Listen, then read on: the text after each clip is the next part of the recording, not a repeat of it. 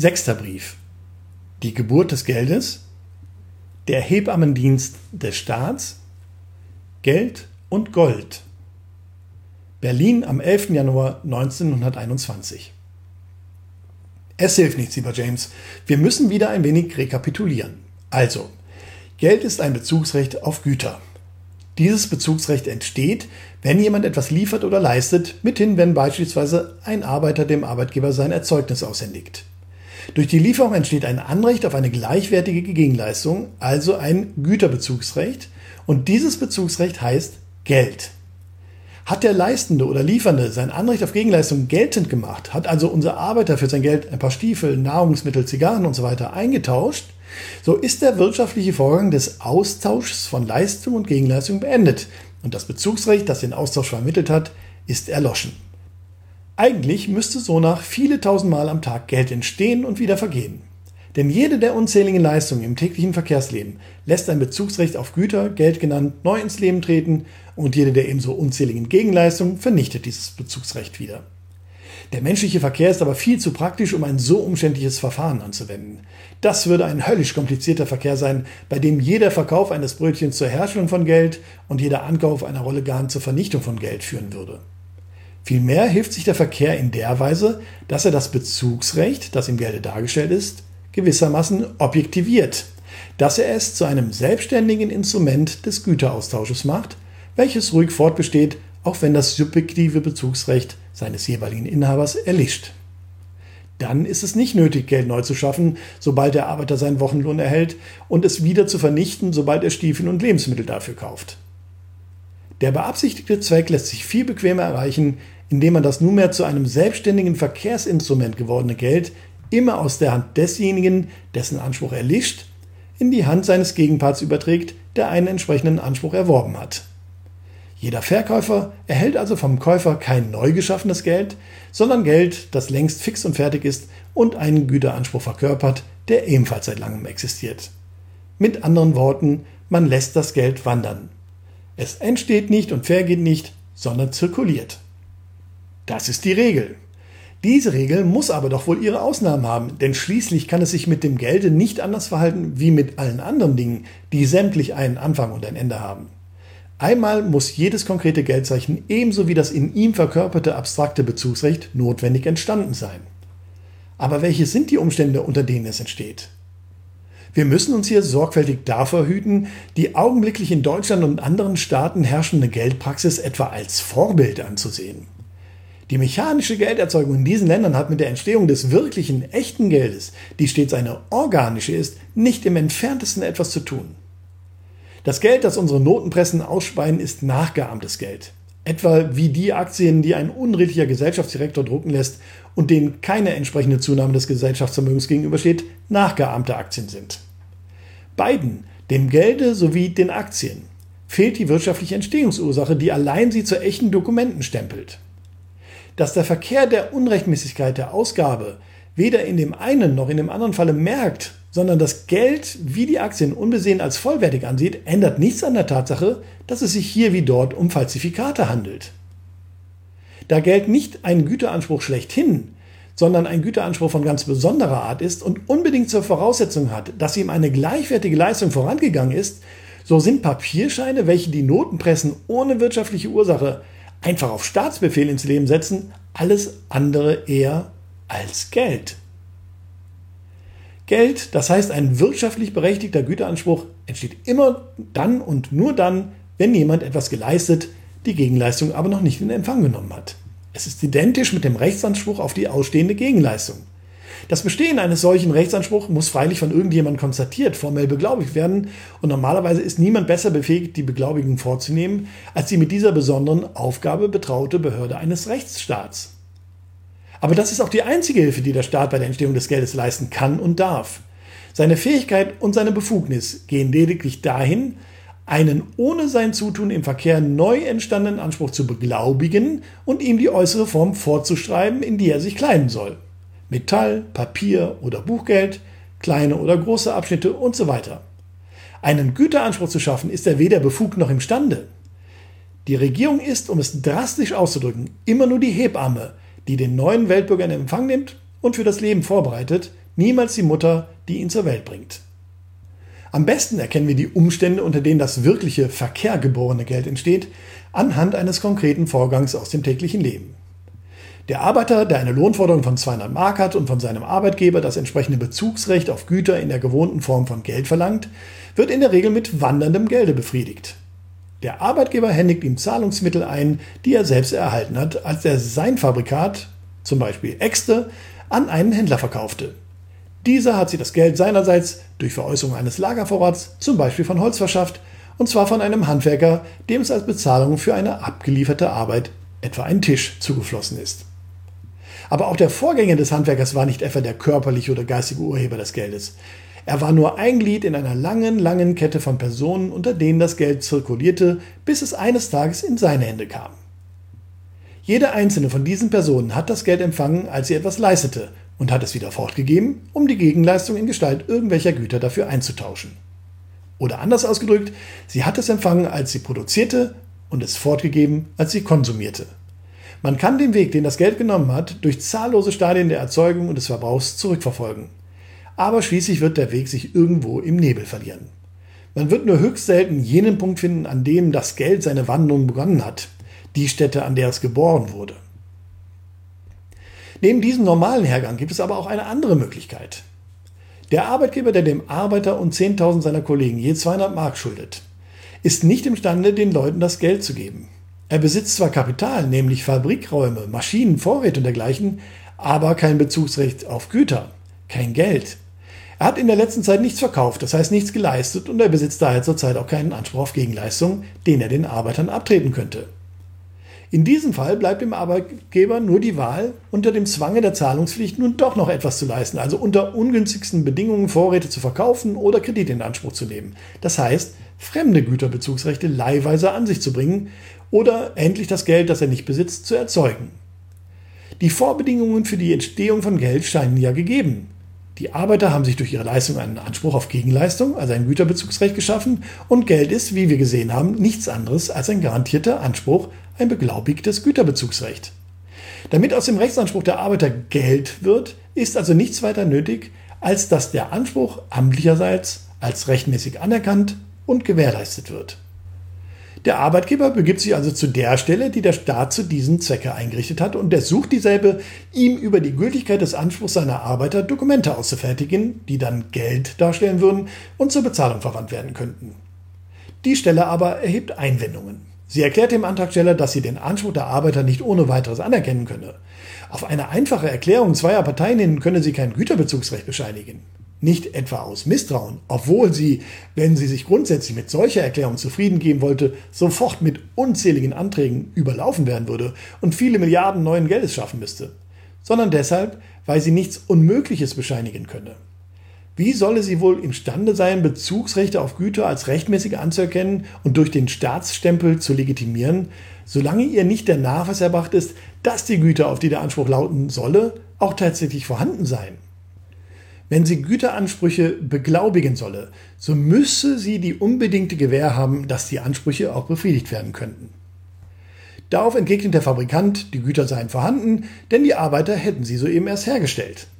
Der Anspruch, der ihnen zu bescheinigen sei, bilde ja gerade die Gegenleistung dafür. Die Arbeiter hätten für mehr als zwei Millionen Mark Güter geschaffen und verlangten nun mit Fug und Recht die Beglaubigung ihres wohlverdienten Bezugsrechts auf andere Güter im Werte von zwei Millionen. Aber die Staatsstelle schließt sich diesem Gedankengang nicht an. Sie meint, die Frage, ob durch die Leistung derer Arbeiter wirklich Güter im Werte von 2 Millionen Mark geschaffen seien, entscheide sich erst im Moment des Verkaufs. Es könnte sich dann herausstellen, dass die Güter nur den halben Wert oder überhaupt keinen Wert hätten und unverkäuflich seien. Es seien zurzeit, um irgendeine Ziffer zu nennen, 100 Millionen Mark Geldzeichen im Umlauf. Die Inhaber dieser Geldzeichen, die stündlich wechselten, hätten einen beglaubigten Anspruch auf sämtliche gegenwärtig am Markt befindlichen Güter.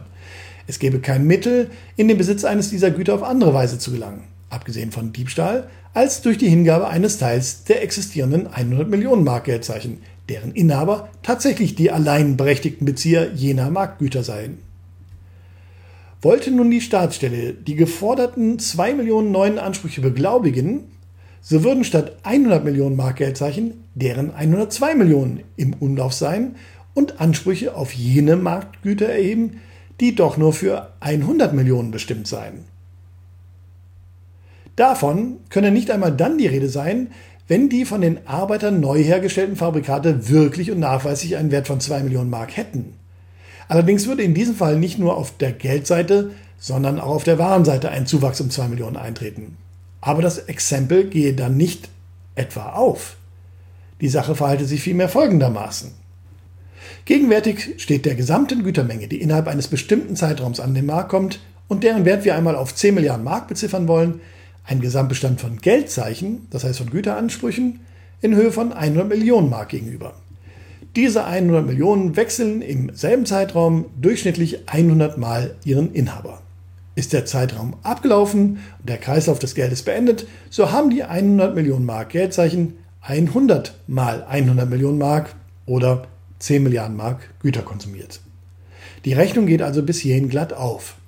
Treten nun aber auf der Geldseite und auf der Güterseite je 2 Millionen hinzu, so lautet die Rechnung 10 Milliarden plus 2 Millionen Güter gleich 100 Millionen plus 2 Millionen Geldzeichen.